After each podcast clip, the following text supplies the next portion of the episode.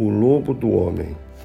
Para o filósofo inglês Thomas Hobbes, o egoísmo é o mais básico comportamento humano.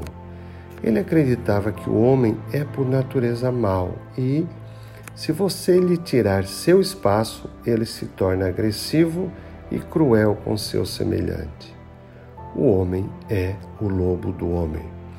No dizer de Plauto, homo homini lupus. Para conter o lobo e manter a ordem e a paz nos burgos, o homem deveria ser privado de certas liberdades.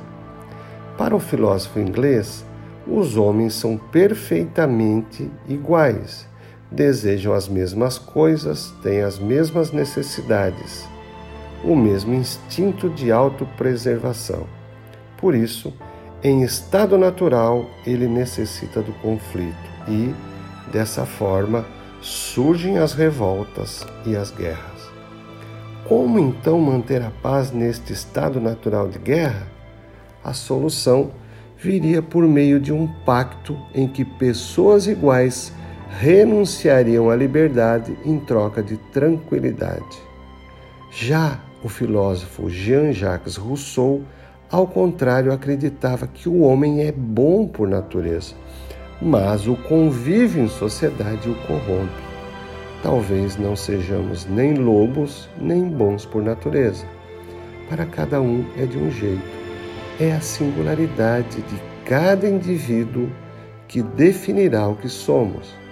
Para nós, filósofos clínicos, a singularidade é digital de cada pessoa, ou seja, é única.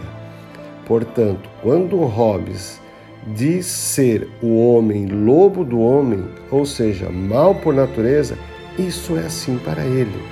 Quando Rousseau diz que o homem é bom por natureza, isso é assim para Rousseau.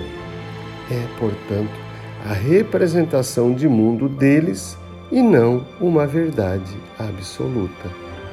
E você, acha que somos lobos de nós mesmos?